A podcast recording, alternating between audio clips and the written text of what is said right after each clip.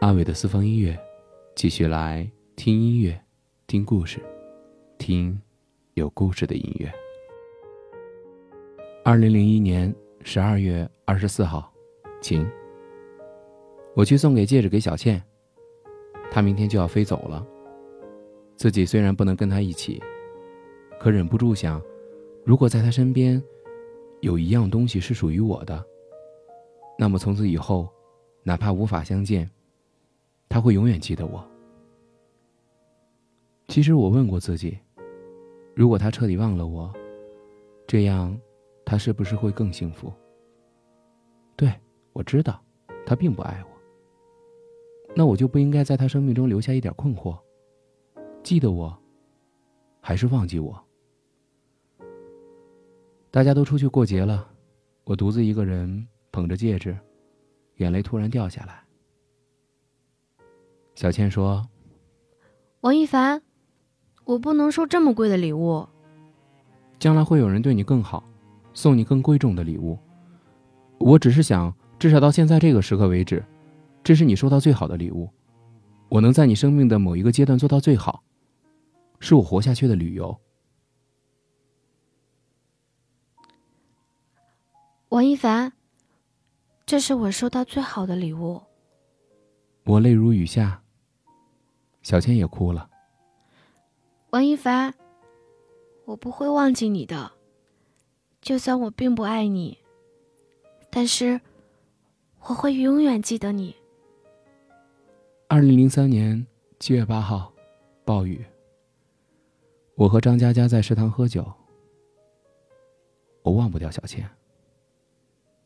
张佳佳说：“何必单恋一枝花？那么多女人，你换一个爱。”一切会好的。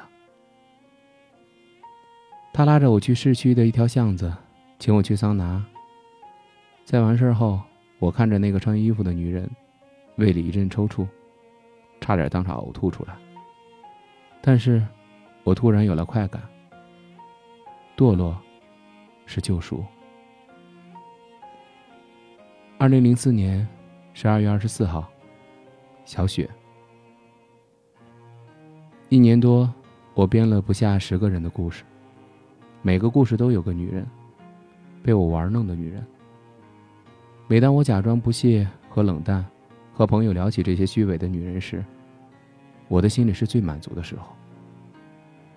我又满足，又恐慌，因为我觉得不需要自己编造，脑海里开始呈现着各种情节，各种欺骗女人、玩弄女人的情节。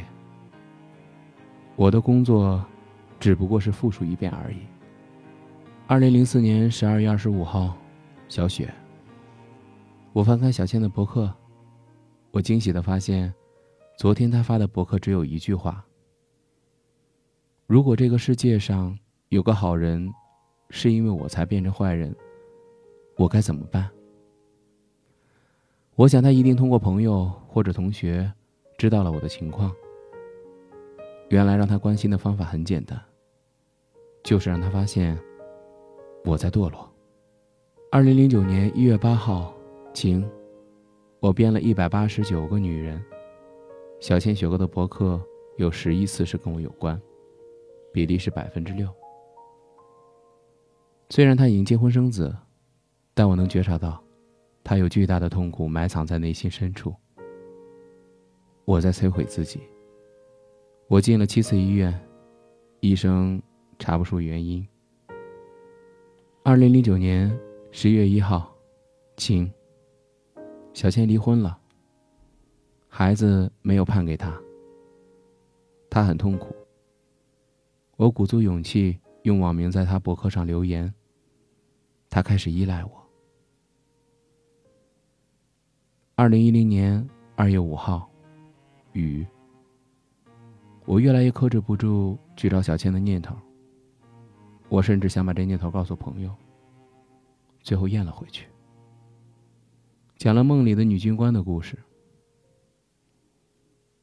二零一零年二月七号，我决定去找小倩，可是连起床的力气都没有。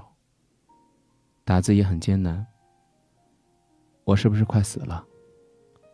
我是不是送不了他礼物了？在我合上王一凡日剧本的时候，恐慌充盈心脏。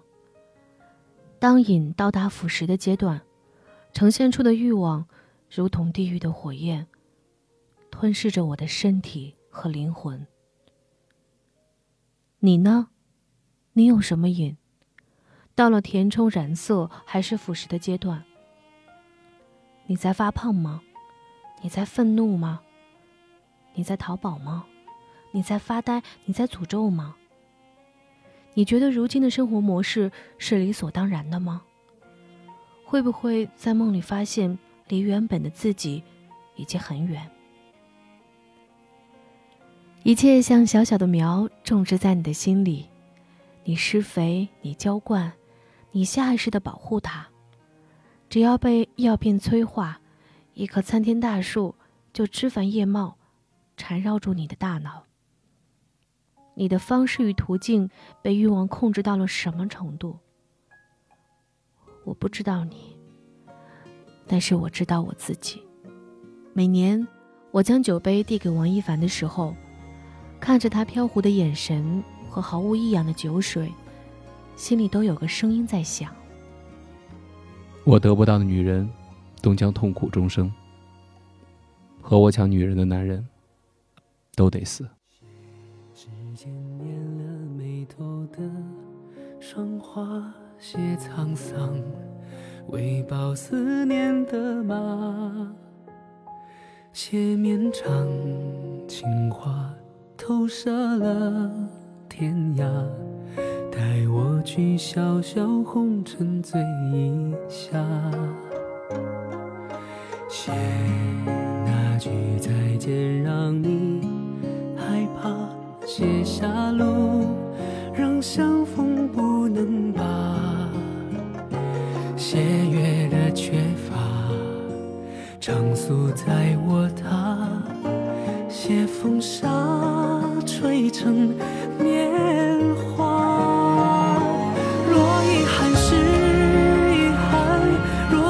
事没说完，回头看，梨花已落千山。我至少听过你说的喜欢，像卷卷温柔途经过百川。若遗憾，遗憾；若心酸，心，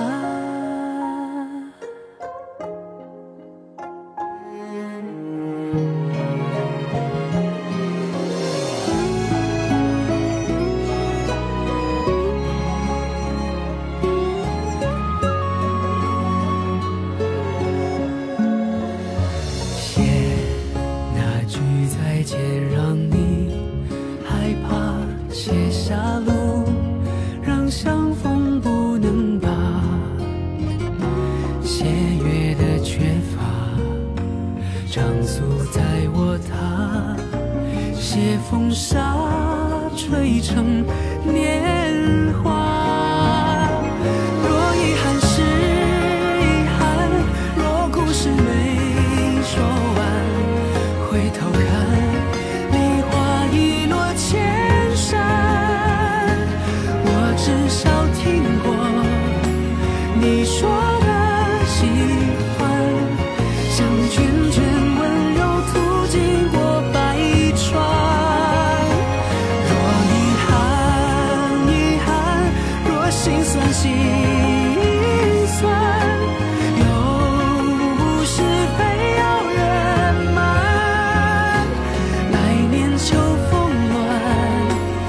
笑看红叶转深情只好浅谈